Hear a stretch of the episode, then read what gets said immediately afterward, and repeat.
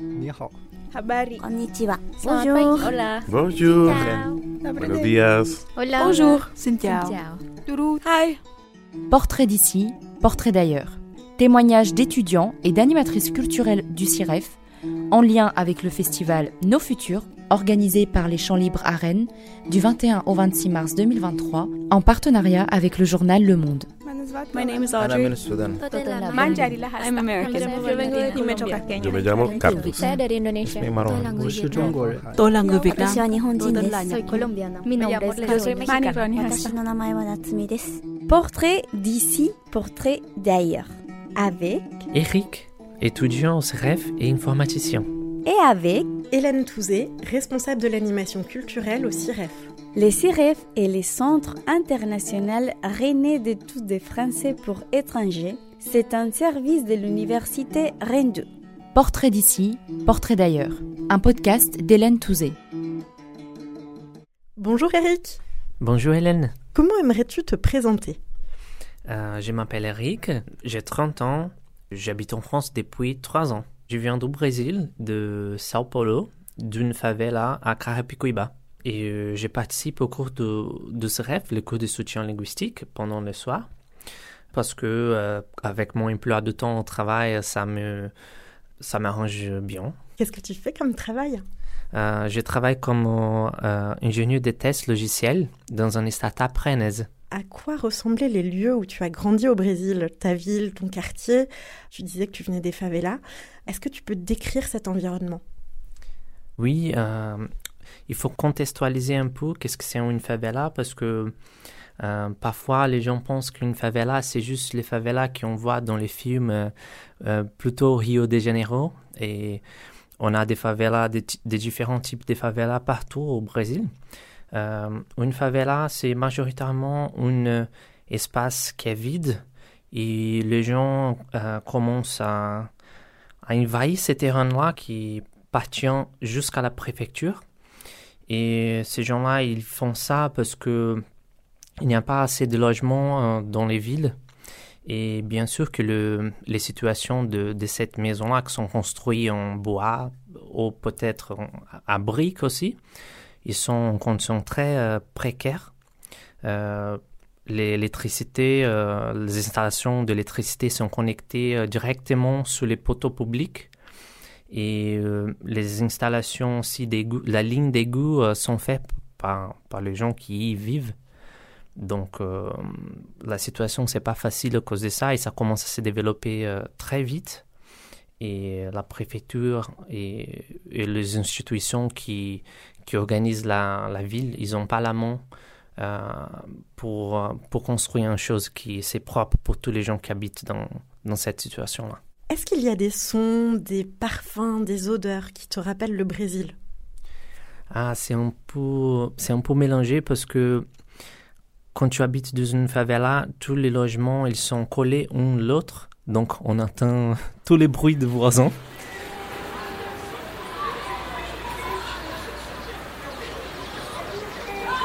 Les enfants en train de jouer du foot dans la rue, euh, que je faisais pas mal, ça aussi. C'est un peu le cliché brésilien, mais c'est vrai. Euh, Il y a de la musique partout comme tous les Brésiliens, les Brésiliens aiment danser, aiment écouter la musique. Donc euh, il y avait euh, beaucoup de, de- des affectionneurs dans, dans ma enfance, que je me souviens. Et, et aussi les bruits de ma mère qui était en train de travailler dans, un, dans une pièce séparée, en train de faire des vêtements. Elle, elle a travaillé comme couturière. Quels souvenirs gardes-tu de ton enfance et de ton adolescence dans les favelas? Euh, D'abord, je pense que la chose qui m'a marqué le plus, c'était euh, que j'ai joué beaucoup de foot avec les amis. Tous les, tous les, tous les temps que j'étais pas dans, dans l'école, j'étais en train de jouer le foot. Donc, euh, je garde ça comme, euh, comme un souvenir très fort dans, dans ma vie. Parce que quand j'étais petit, euh, j'ai rêvé de, de devenir un footballeur.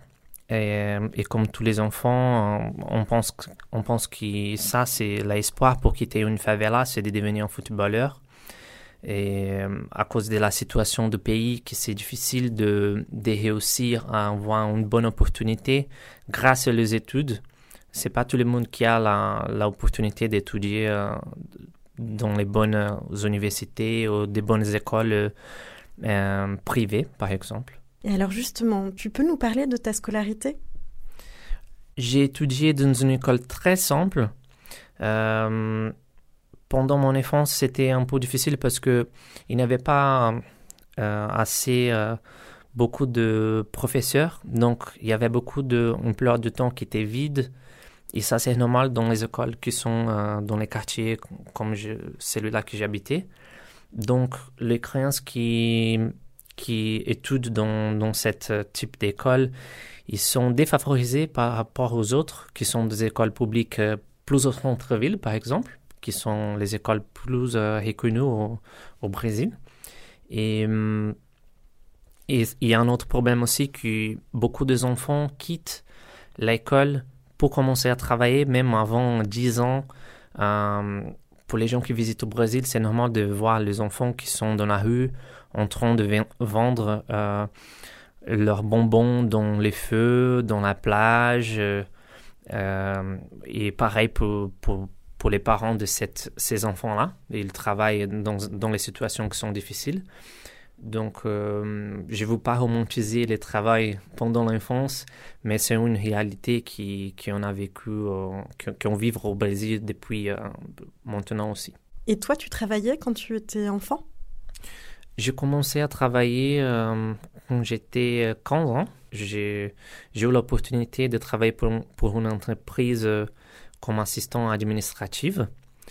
Euh, cette entreprise-là, ils ont eu un partenariat avec les écoles pour embaucher les adolescents en situation difficile. Donc, pas mal de gens ont commencé comme ça dans, dans ma adolescence. Et je pense qu'il faut aussi expliquer parce que l'école au Brésil, ça fonctionne un peu différent que les écoles en France. Les écoles au Brésil, tu, euh, tu peux choisir euh, si tu veux étudier pendant les matins ou pendant l'après-midi. Les matins, ça veut dire de 7 h du matin jusqu'à midi et pendant l'après-midi, c'est de 13 h à 18 h. Donc, euh, j'ai choisi, quand j'étais 15 ans, j'ai choisi d'étudier de, pendant le matin jusqu'à midi. J'ai terminé mes études.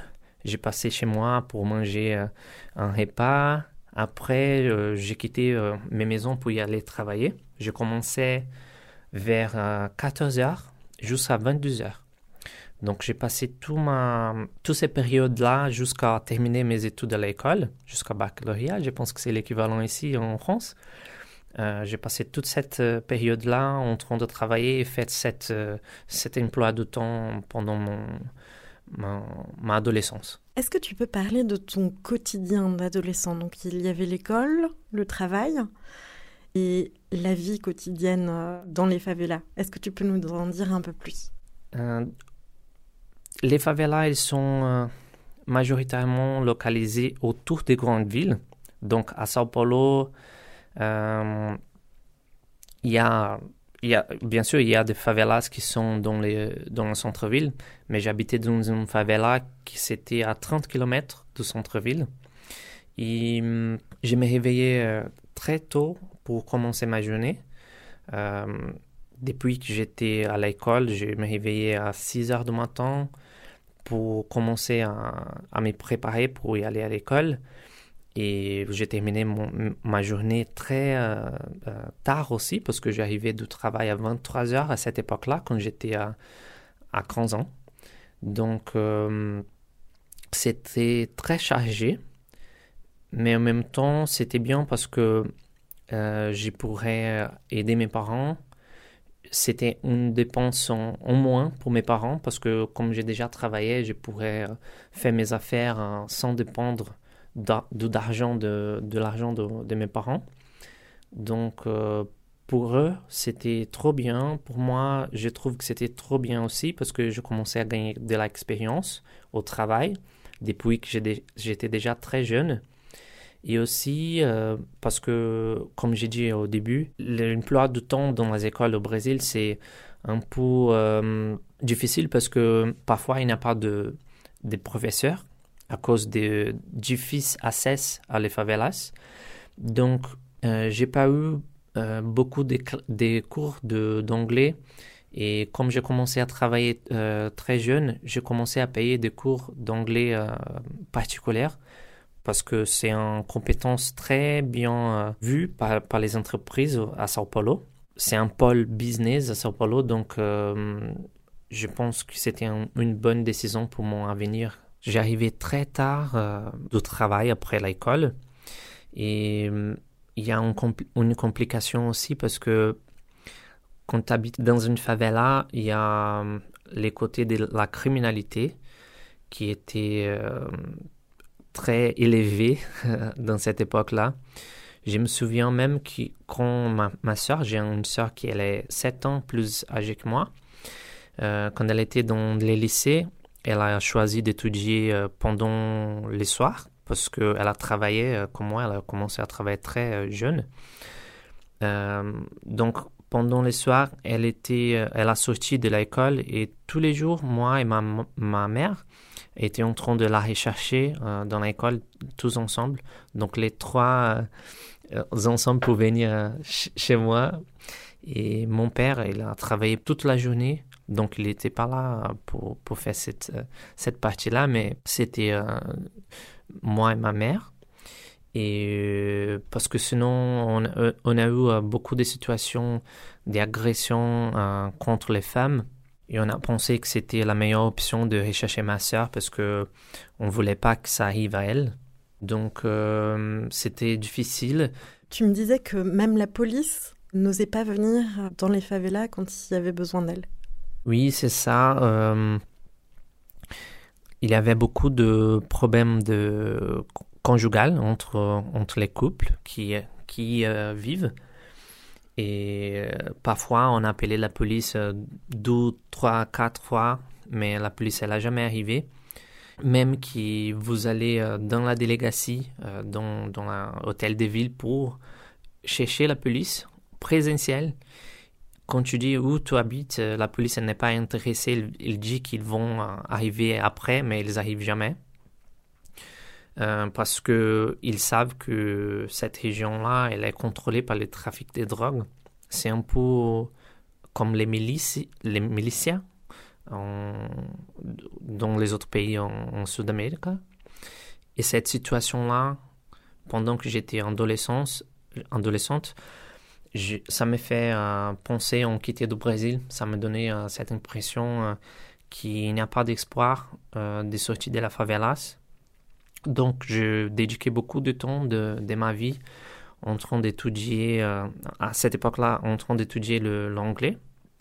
Parce que je trouvais que c'était ça le chemin qui, va ouvrir, ouvrir la porte pour moi et trouver un travail ailleurs en Europe. Je, rêvais de, de, venir en Europe. Pourquoi tu rêvais de l'Europe particulièrement? Euh, je, suis passionné euh, par tout ce qui concerne l'histoire. Donc je pense qu'en Europe, il y a beaucoup de richesses en termes de, de l'histoire. J'aime bien aussi euh, tous les contextes, contextes géopolitiques. Ça m'intéresse beaucoup. Et depuis que j'étais adolescente, j'étais très intéressé aussi pour apprendre les langues. Donc, euh, comme il y a plusieurs types différents de langues en Europe, euh, ça m'intéressait euh, beaucoup de venir ici pour apprendre justement partie de la culture, partie de la langue et partager aussi mon parcours de vie. Et donc, après le baccalauréat ou l'équivalent, tu as poursuivi tes études à l'université au Brésil. Oui, euh, c'est ça.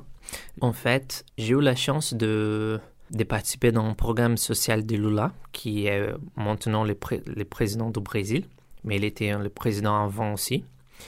Il a créé un programme social pour, tous les enfants et les adolescents qui ont étudié dans les écoles publiques.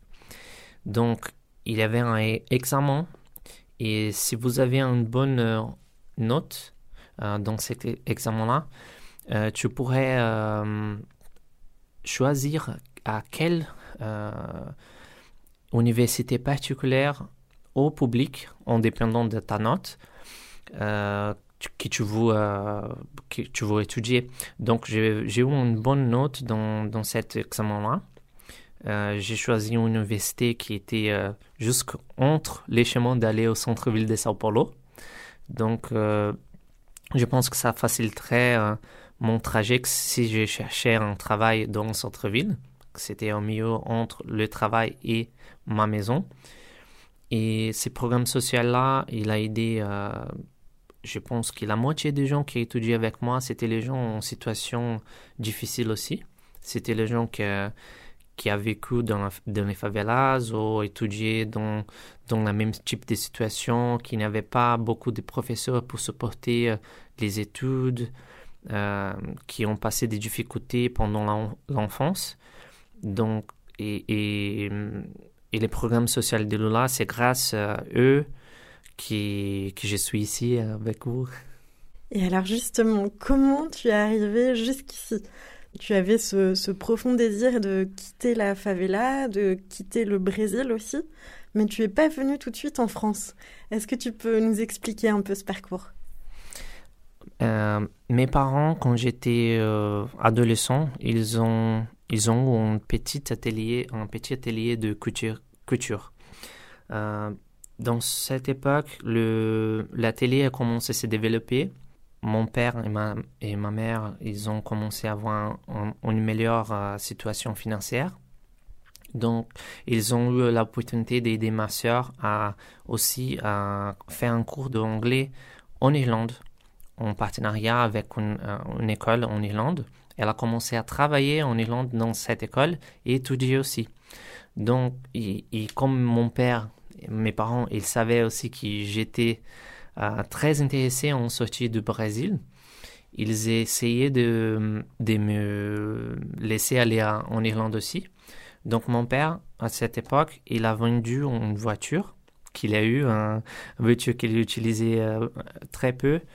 Et euh, avec l'argent que j'ai gardé depuis que j'ai commencé à travailler à quand, quand j'étais 15 ans, et avec l'argent que mon père a récupéré avec la voiture, on a réussi à acheter les billets et payer l'école. Qui, on a eu un discount parce que ma soeur, elle a travaillé dans l'école. Et euh, j'ai réussi à, voyager en, en, Irlande. Tu avais quel âge? J'avais 18 ans. C'était juste après le, le bac. Et à ton avis, ton père, qu'est-ce qu'il s'est dit à ce moment-là quand il a vendu sa voiture? Est-ce que tu penses qu'il s'est dit euh, je vends euh, euh, ce que j'ai pour que mon fils ait une vie meilleure que la mienne? C'était exactement ça.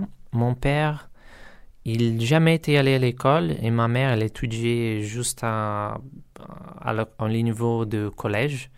Donc ils ont un très difficile en France. Les deux, ils ont travaillé dans, dans les terrains euh, pour l'agriculture. Et mon, mes parents, ils ont passé toute la vie euh, en train d'essayer de donner un, une meilleure opportunité pour moi et ma soeur. Donc, il n'a pas pensé deux fois pour vendre la voiture. Il a vendu parce que l'opportunité c'était bonne, parce que comme ma soeur, elle était déjà en Irlande, c'était meilleur que j'étais avec elle pour l'aider avec toutes les choses. Et aussi parce que j'étais très jeune aussi. Et ma soeur, elle, elle avait 25 ans dans, dans l'époque. Elle a déjà travaillé. Mais hum, mon père, je pense qu'il ne savait pas que l'argent qu'on a récupéré pour aller en, Irlande, c'était juste suffisant pour un mois. Et, hum, et j'ai eu un visa d'un an donc, mon, mes études, euh, il y avait une duration de six mois. Quand je suis arrivé en Irlande, il faut que je commence à, rechercher un travail. Et tout de suite, euh, dans la douzième semaine que j'ai commencé à, à, rechercher un travail, euh, j'ai commencé à, taper tous les portes des pubs en, train de demander si je pouvais travailler gratuitement, en train de collecter les verres, en train d'essayer de de demander les commandes, en train de nettoyer euh, les bars et tout ça. Et euh, avec une opportunité qui m'a été donnée, euh, j'ai eu, j'ai commencé à travailler dans les premiers mois, donc c'était bien, ça marchait parce que j'ai pas eu d'argent pour passer le deuxième mois. Et, j'ai resté dans cette pub là pendant tout, tout mon, parcours des visas. L'avantage que j'ai eu, c'était que quand je suis arrivé en, en Irlande, j'ai déjà parlé anglais parce que j'ai décidé de commencer à étudier l'anglais quand j'étais 15 ans et ça fait euh, la différence pour moi. Comment ça s'est passé cette année en Irlande? J'ai découvert beaucoup de choses différentes.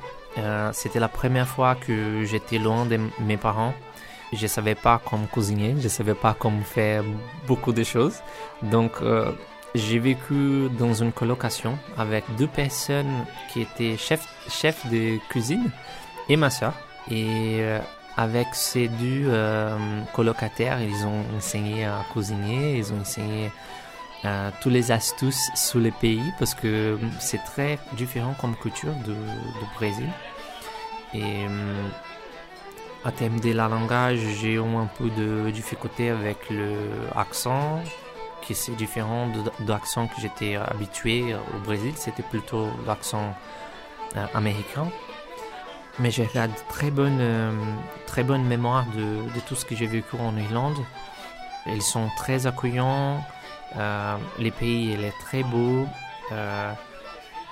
c'est grâce aux opportunités que les gens m'ont données que j'ai réussi à, à, passer un an là-bas. j'ai faisais pas mal de types différents de travail. J'ai travaillé dans un pub euh, en faisant tout. On nettoyait euh, les bars, euh, on prendre le, les commandes. j'ai travaillé aussi dans la rue en train de, de distribuer du journal dans les feux. il y a, j'ai travaillé aussi dans la rue en train de jusque parce que c'est interdit de c'est interdit de coller des choses dans, dans les façades. Donc ils, ils, font que les gens euh, prennent un, un, signalisation pour venir euh, travailler, pour venir euh, par exemple pour un coiffeur. Tu peux pas coller un, un signalisation ici, c'est un coiffeur, mais il faut payer une personne pour pour être dans la rue avec un plaque juste pour euh, rechercher les autres dans la rue. Ça m'a fait grandir comme personne, je pense, parce que comme je faisais très euh, différents types de métiers en, en, tant qu'un court temps, euh, j'ai commencé à avoir plus d'empathie, même que j'ai déjà eu une empathie avec les autres personnes parce que je vivais une, une euh, vie difficile à Sao Paulo. Euh, ça m'a fait réfléchir avec les autres personnes qui étaient dans la situation plus euh, difficile que moi. Donc à ce moment-là, tu commences ta vie en Europe, tu parles bien anglais, tu t'intègres en Irlande, tu as un travail, tu te fais un réseau social, mais tu ne parles pas encore français. Et qu'est-ce qui va t'amener à aller vivre en France? Dans cette époque, j'habitais avec ma sœur en Irlande. Et elle a commencé à sortir avec un, Français. Euh, ils étaient ensemble déjà, je pense que euh, pendant neuf mois, chose comme ça. Et ils ont décidé de, de se marier et partir en France. Et c'est grâce à lui que ma soeur, elle s'est déménagée en, France. Et euh, mes parents et moi, on a on a visité la France pour les mariages. Donc on a passé deux semaines en France et hum, j'étais très très bien accueilli euh, pour tous les Français que je, j'ai passé du temps. Il y avait, je pense, 60 personnes dans les mariages. Euh, personne parlait le portugais, je ne parlais pas français aussi, mais ils ont fait un effort de, de mélanger un peu de espagnol, essayer quelques mots en portugais parce qu'il y avait des gens qui avaient visité Portugal. Donc, euh, ils ont commencé à faire un mélange de, de langues. Et pour nous, c'était très intéressant parce que au Brésil, les gens, même qu'on est un, peuple accueillant, parfois on ne fait pas d'efforts comme, comme les Français ont fait d'efforts pour, pour nous accueillir. Et euh, j'ai gardé, euh, cet euh, souvenir de l'enfance. Tous les gens étaient très sympathiques. C'est un peu, c'est un peu les contraires de la femme que les Français ont au Brésil, parce que au Brésil, il y a un peu la femme que les Français sont un peu arrogants. Mais quand je suis arrivé en France, j'ai remarqué que c'était pas du tout ça. Et j'ai gardé dans ma, mémoire que hum, si j'ai eu une chance de revenir en France, euh, je vais l'apprendre. Après ces deux semaines-là, j'ai rentré en Irlande. J'ai eu juste euh, une semaine de visa. Donc, euh, j'ai retourné au Brésil. Et quand j'ai retourné au Brésil, c'était à ce moment-là que j'ai, j'ai eu, j'ai postulé pour, faire l'examen euh, pour entrer dans l'université. Cet examen-là, c'était un examen fait par un programme social de, de Lula, un président qui était très populiste à l'époque. Il était pour les pauvres. Il a fait beaucoup de programmes sociaux partout au Brésil pour les logements, pour les universités. Euh, c'était euh, les moments que le Brésil a grandi euh, plus vite possible. Et euh, j'ai réussi en, en passer dans une université avec la note que j'ai eue dans cet examen-là. Donc j'ai une bonne note et j'ai réussi à entrer dans l'université particulière. Donc les universités particulières au Brésil sont un peu différents qu'ici en France. L'emploi de temps c'est euh, pendant le matin, de 7 heures du matin jusqu'à midi, comme les écoles. Et pendant le soir, de 19h à 23h. Comme ça, les étudiants ils peuvent, ils peuvent euh, étudier euh, pendant leur formation. Et je pense que ça, c'était trop bien pour moi parce que comme j'étais déjà habitué de travailler pendant ma adolescence, je pourrais continuer à travailler pendant mes études de, de l'université. Et c'était le cas. Euh, j'ai continué à travailler pendant mes études. Il y avait juste un problème parce que comme j'habitais dans les favelas qui étaient 30 km du centre-ville de Sao Paulo, il y avait beaucoup de bouchons pour aller au centre-ville. Et l'université, euh, elle était au milieu de, de centre-ville. Donc j'ai passé deux heures pendant les matins dans les bouchons et pendant les soirs plus deux heures encore. Donc quatre heures par jour euh, en temps de dans les transports publics, c'était pas bien, euh, mais c'était c'était nécessaire. Et euh, je me réveillais à 5h30 dans cette époque-là pour aller pour aller au travail pendant le matin. Je suis arrivé au travail à 8 h du matin j'ai travaillé toute la journée jusqu'à 17 heures. J'ai quitté le travail. J'ai pris un peu de transport en, commun, une heure de transport en commun, jusqu'à pour arriver dans, dans l'université. Euh, mon cours, il a commencé à 19 heures. Et jusqu'à 23 heures, j'étais dans, dans l'université. Après que mon cours était terminé, euh, de 23h jusqu'à minuit, minuit 30.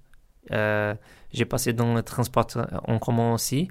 Et j'arrivais euh, chez moi très très euh, tard. J'ai dormi 5 heures, 4 heures et demie, une chose comme ça pendant 4 ans de ma, vie. Les, les fins de semaine, c'était plutôt pour dormir et pour se reposer parce que c'était très dur de, de faire cette euh, chemin-là tous les jours, euh, se réveiller très tôt, euh, pris les transports en commun très euh, euh, blindés, et puis arriver juste pour manger une chose chez moi et dormir. C'était, c'était comme ça pendant quatre ans.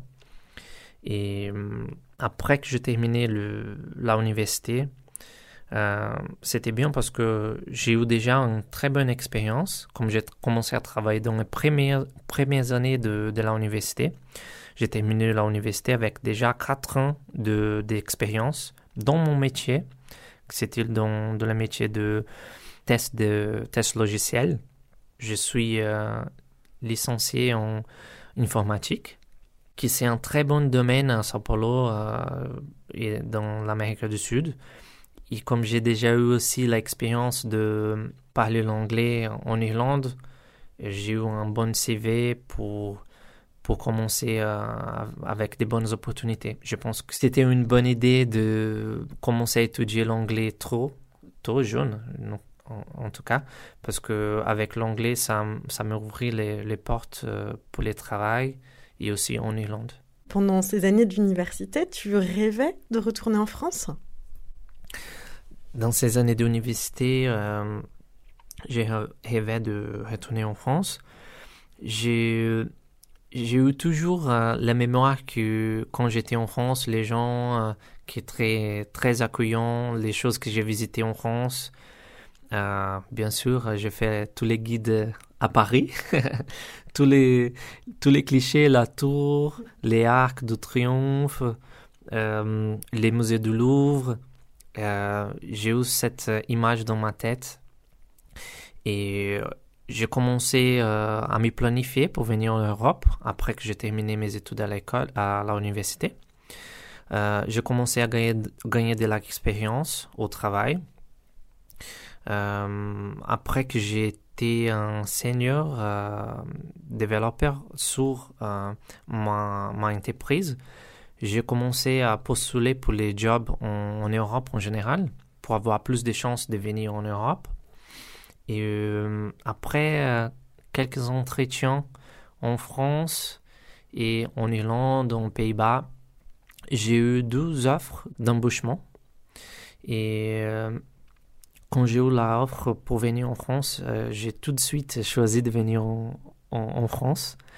ma soeur, elle est, elle est en France depuis qu'elle a marié avec mon beau-frère. Et aussi, euh, il y avait le côté euh, des souvenirs que j'ai eu dans ma tête euh, de la très bonne expérience que j'ai eue quand j'ai visité la France. Donc, j'ai pris la décision et je me souviens que quand j'ai eu la confirmation de mon visa pour venir en France, j'ai pleuré dans les transports, dans les transports en public. Les gens comprenaient pas qu'est-ce qui se passait, mais j'étais dans, dans mon monde tout seul en train de réfléchir que les rêves que j'ai eu quand j'étais petit, euh, j'ai, les réussi.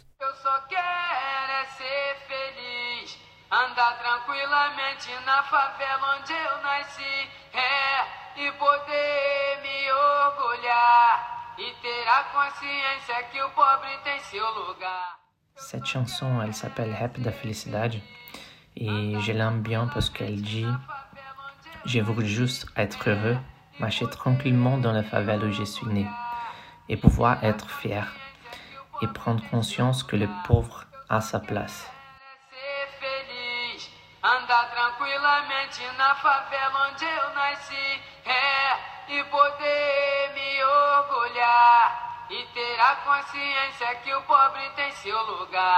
Tu m'as dit il y a quelques jours quand j'ai eu mon visa, j'ai vraiment eu l'impression que ma vie commençait et qu'avant c'était juste la préparation. Est-ce que tu peux nous en dire plus? Tout à fait. Euh, comme j'étais hum, toujours en train de penser en quitter le Brésil depuis que j'ai eu que j'étais 15 euh, ans, euh, j'ai jamais eu des racines brésiliennes même aujourd'hui, euh, je me sens pas trop brésilien, je suis pas patriotique parce que j'ai vu la vie euh, difficile dans les favelas. Euh, mes parents en train de travailler pendant les fins de semaine. tous les, toutes les choses que mes parents ont fait pour moi pour être ici et pour arriver ici où je suis aujourd'hui. alors, quand je suis arrivé en France, et j'ai commencé à faire des contacts avec les Français et commencer à s'élancer dans, dans la société. Euh, euh, des contacts aussi avec les collègues de, de travail. Euh, j'ai commencé à, me sentir chez moi. c'est drôle parce que toutes les fois que je, je sors de la France pour aller dans un pays juste à côté, je sens un peu mal de pays mais pas mal de pays du Brésil, c'est mal de pays d'être en France. je manque les gens qui sont en train de parler en français, par exemple. Quand j'écoute en français euh, à l'étranger, je sens ah ok ça, oh, je, me sens chez moi maintenant. Donc c'est drôle, même que je parle pas bien le, français euh, à ces moments. Euh, je pense que ça, ça sera un apprentissage que je vais continuer toute ma vie, de s'intégrer, de continuer de s'intégrer mais ces sentiments-là de se sentir chez moi, je me sens euh, en France. Pourtant, tu es arrivé à une période très particulière en France. Oui, euh, je suis arrivé en France euh, deux semaines avant les premiers confinements de, de, la pandémie du Covid. C'était compliqué parce que quand je suis arrivé, je parlais pas du tout français. Je savais quelque chose de basique, juste pour me présenter, euh, mais comme j'ai m'entraîné juste avec le, la professeure au Brésil, j'ai fait juste six mois de cours au Brésil, donc c'était pas suffisant pour arriver en France et parler le, français. Euh, j'ai me, me rencontré dans les situations très difficiles, comme pour acheter les meubles. J'étais en train de chercher des meubles sur les bons coins et il y avait beaucoup de jeunes qui, qui a vendu les choses pour moi et j'entendais pas un mot en français parce que il avait des expressions, il parlait vite et c'était euh, c'était difficile pour moi de, le comprendre. Mais avec les traducteurs et euh, j'ai juste tout simplement j'ai écrit dans, dans les portables, ça se faisait, j'ai m'en sorti. Et euh, en 15 jours, j'ai acheté juste les, les, choses basiques pour l'appartement. Pour euh, un lit, un canapé, une table adaptée. j'ai eu juste deux chaises pour moi et ma femme. Et euh, après ces moments-là, c'était le, c'était le confinement à 100%. Il n'y avait personne dans la rue, il n'y avait pas de magasin qui était ouvert pour acheter les meubles, par exemple. Et pour nous, on comprenait comprenait pas trop qu'est-ce qui s'est passé dans la télé parce qu'on ne comprenait pas euh, le, le, noticiaire. On n'a pas le, français. Donc, j'étais tous les temps en train d'appeler ma soeur pour, pour qu'elle puisse m'expliquer qu'est-ce qui s'est passé. Euh, je pense que cette euh, côté-là familial, cette connexion que j'ai eue avec ma soeur depuis que je suis arrivé en France, c'était la grande différence, ça fait une grande différence pour moi parce que si j'étais tout seul, je ne savais pas comment je, je m'en sortir euh, pour cette situation. Elle m'a aidé avec toutes les démarches administratives aussi, que c'est compliqué en France. C'est plus compliqué en France qu'au Brésil, par exemple.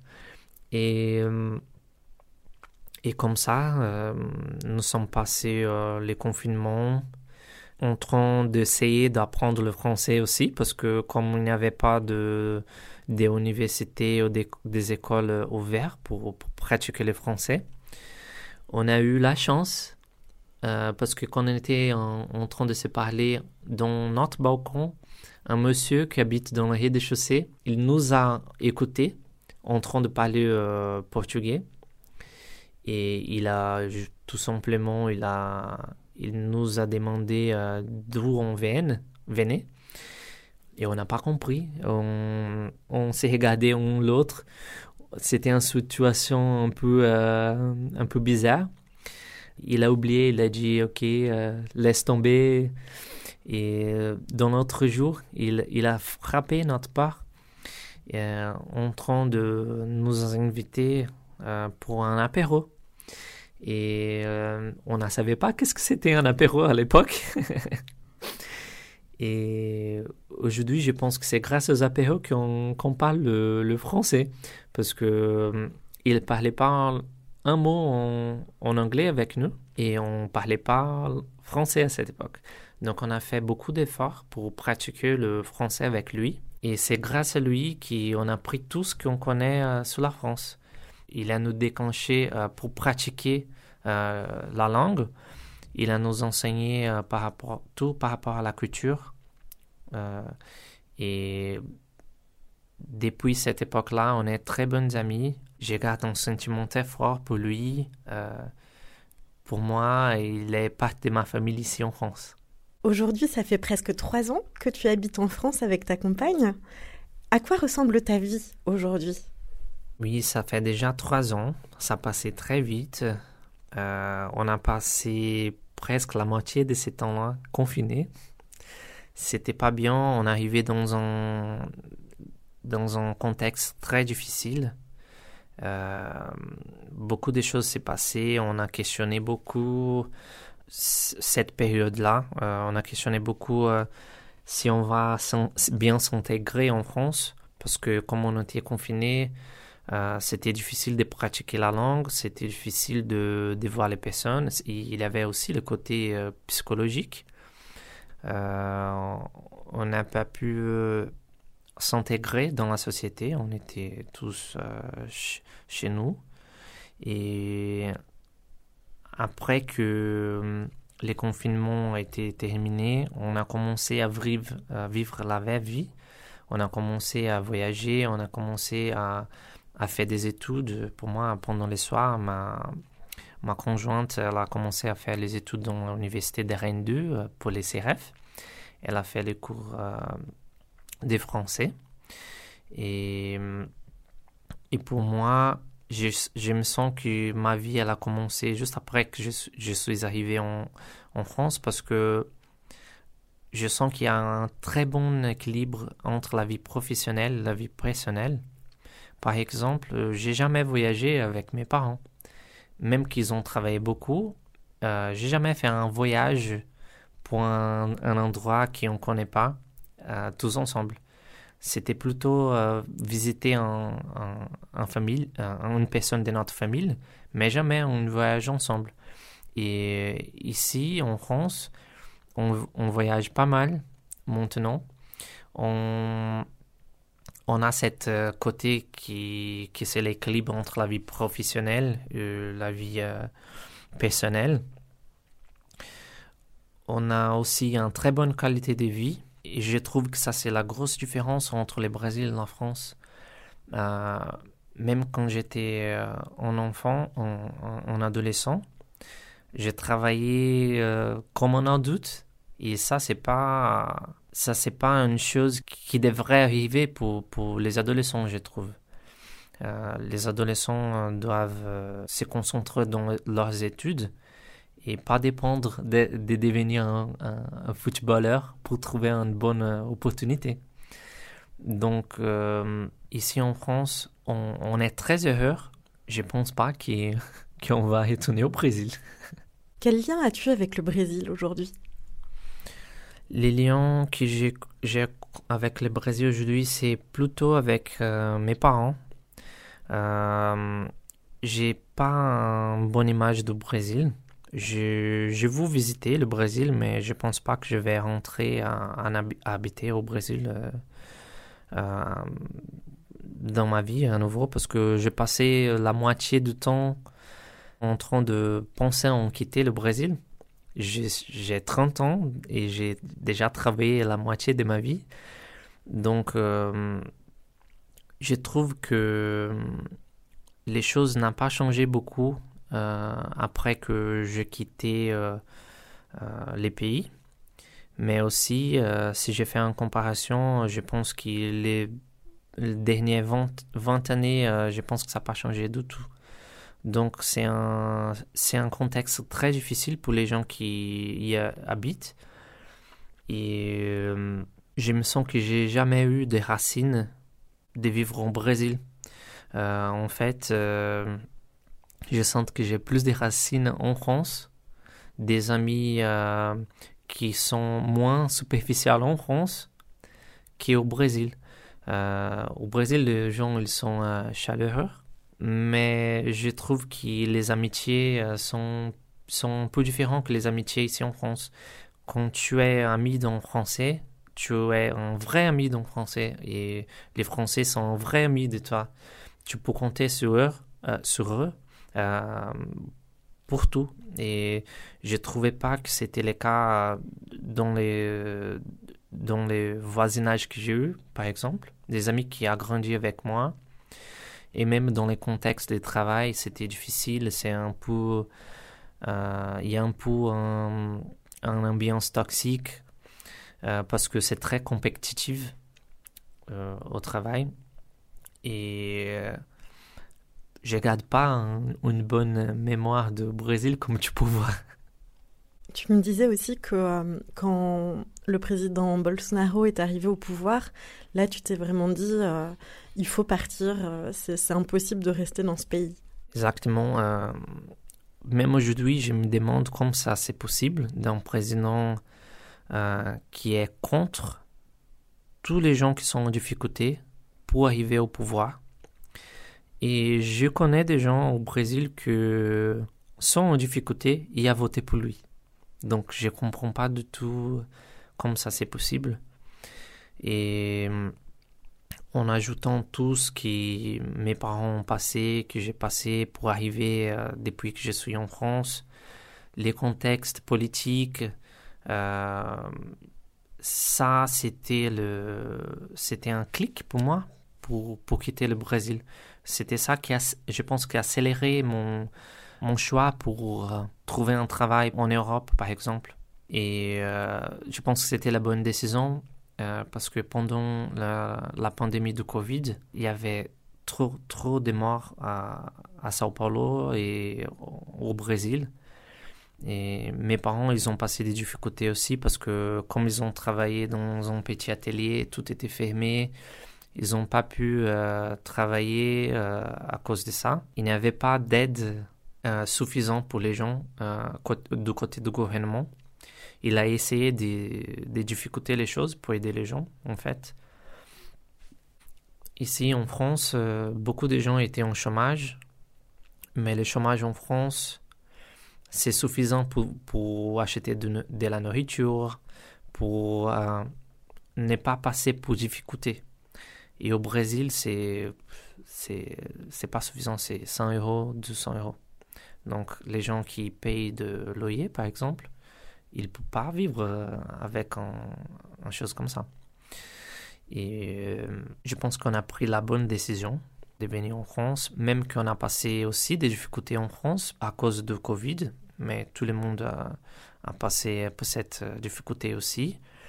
Et je pense que j'ai eu la chance de trouver euh, des très bonnes personnes depuis que je suis arrivé en France parce que euh, ils, ils, ont m'aidé euh, tout cet parcours juste en arrivant ici. Quel regard portes-tu sur ton parcours aujourd'hui?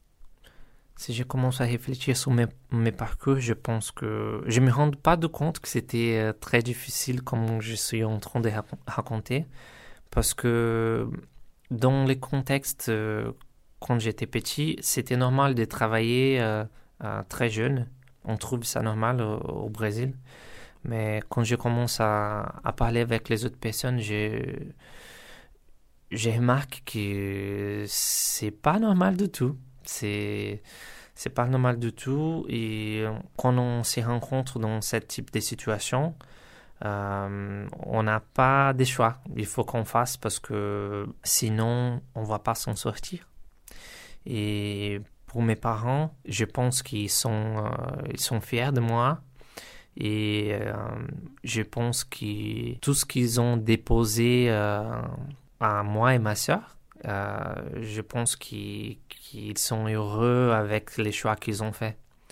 J'espère qu'en partageant mon parcours avec les autres, j'ai pu les aider avec des conseils, avec de, juste donner de l'espoir. Euh, parce que il y avait plusieurs fois que j'ai pensé que, que j'arrivais jamais à, réussir à, venir en Europe, à sortir du Brésil, à sortir de la favelas.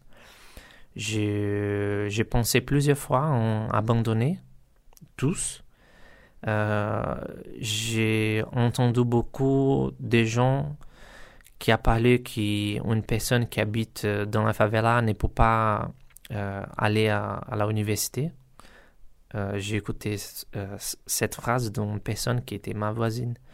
Donc, ça sort jamais de ma, tête. je pense que ça m'a donné encore plus de motivation de sortir de cette ambiance. Comment vois-tu l'avenir en général et ton avenir en particulier? Est-ce que tu le vois ici ou ailleurs? Euh, Je me vois ici en France. Euh, j'aime beaucoup d'être ici. Euh, j'ai fait pas mal de des amis, euh, très bonne amitié avec, avec les personnes que je connais aujourd'hui ici en France. Je pense que j'ai pris la bonne décision de venir en, France, donc je, pense en rester. Bien sûr, il y a les côtés, les côtés des visas et tout ça, mais je pense que je vais m'en sortir parce que l'entreprise elle est contente avec mon travail, donc ils vont rénover. Et après cinq ans, j'ai pour postuler pour, pour la naturalisation. Donc c'est mon prochain euh, objectif. Euh, je suis en train de continuer à faire du cours de français dans l'université de Rennes. Au CIREF, pendant les soirs, c'est le cours de soutien linguistique. Donc ça, ça a amélioré beaucoup mon niveau. Euh, comme tu peux remarquer, maintenant j'ai pu me communiquer. C'était déjà un très grand différent, différence que, que j'ai eu quand je suis arrivé en France. Euh, je me concentre sur les euh, objectifs petits, comme ça c'est plus facile de les attendre. Donc pour moi, c'est première améliorer mon niveau de français, c'est de postuler pour la naturalisation dans le futur et aussi trouver un projet, essayer de, de, commencer un projet pour aider les gens euh, sortis de la même situation que j'étais au Brésil. Je suis en train de penser à ça et euh, même avec ce, cette euh, podcast-là, je pense que pour les gens qui nous écoutent, qui, qui se rencontrent un peu euh, dans la même situation dans leur pays, euh, qu'ils ne parlent pas encore la langue du pays qu'ils voulaient partir, je pense que ça peut donner un peu de motivation. Et euh, ça, c'est ma idée, c'est de motiver les gens à, à sortir des situations difficiles comme j'ai passé. As-tu confiance en l'avenir? Oui, euh, je suis une personne très positive, même qu'il y a des difficultés, comme j'ai rencontré euh, dans mon parcours. Je pense que ça va dépendre de nous. On pourra changer euh, les futurs euh, qui se rencontrent euh, dans une difficile, situation. à ces moments-là, on a tous les côtés climatiques. On, ça va dépendre de, nous, les jeunes, et de motiver les gens à participer dans, dans, dans les projets qui, qui font partie de, de changer ce métier. Est-ce que tu as des rêves aujourd'hui?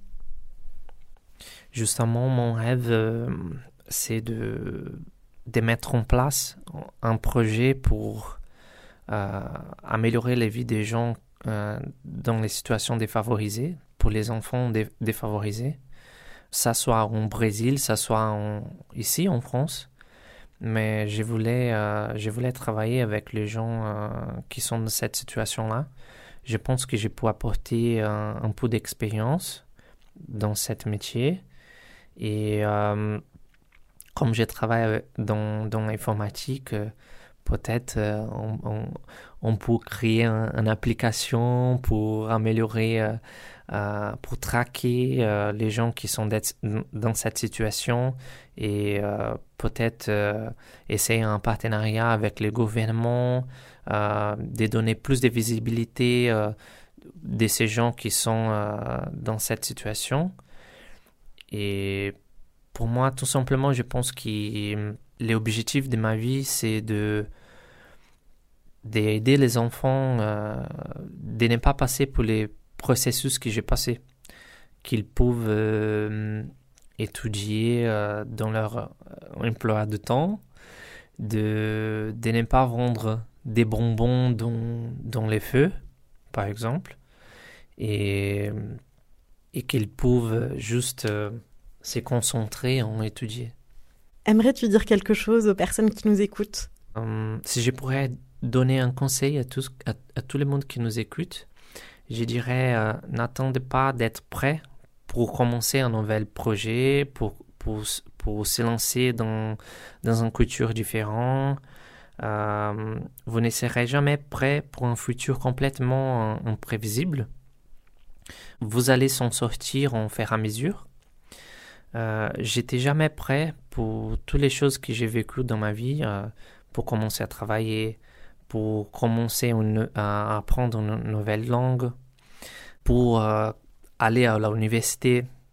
J'étais très mauvaise en mathématiques, mais en même temps, euh, j'étais dans, dans l'université pour étudier euh, l'informatique. Donc, il y, a beaucoup, il y a beaucoup de choses qu'on découvre pendant les chemins. Et surtout pour les étrangers, euh, lancez-vous à s'intégrer, à essayez de s'engager euh, dans les conversations avec les Français, échanger la couture tout simplement. Vous allez s'en sortir et vous allez regretter jamais. Est-ce que tu souhaites ajouter quelque chose? Je voudrais dire juste merci à tout le monde euh, qui nous écoute. je voulais dire aussi merci aux Français d'être un, un, peuple très accueillant, de d'avoir de patience avec les étrangers et, euh, et de me donner euh, de l'opportunité euh, d'être ici, par exemple. Merci Hélène et merci les CRF. Merci beaucoup Eric d'avoir partagé ton témoignage avec nous. Portrait d'ici, portrait d'ailleurs. Ces portraits sonores ont été réalisés au CIREF par Hélène Touzé dans le cadre du festival Nos Futurs, organisé par les Champs Libres à Rennes du 21 au 26 mars 2023, en partenariat avec le journal Le Monde.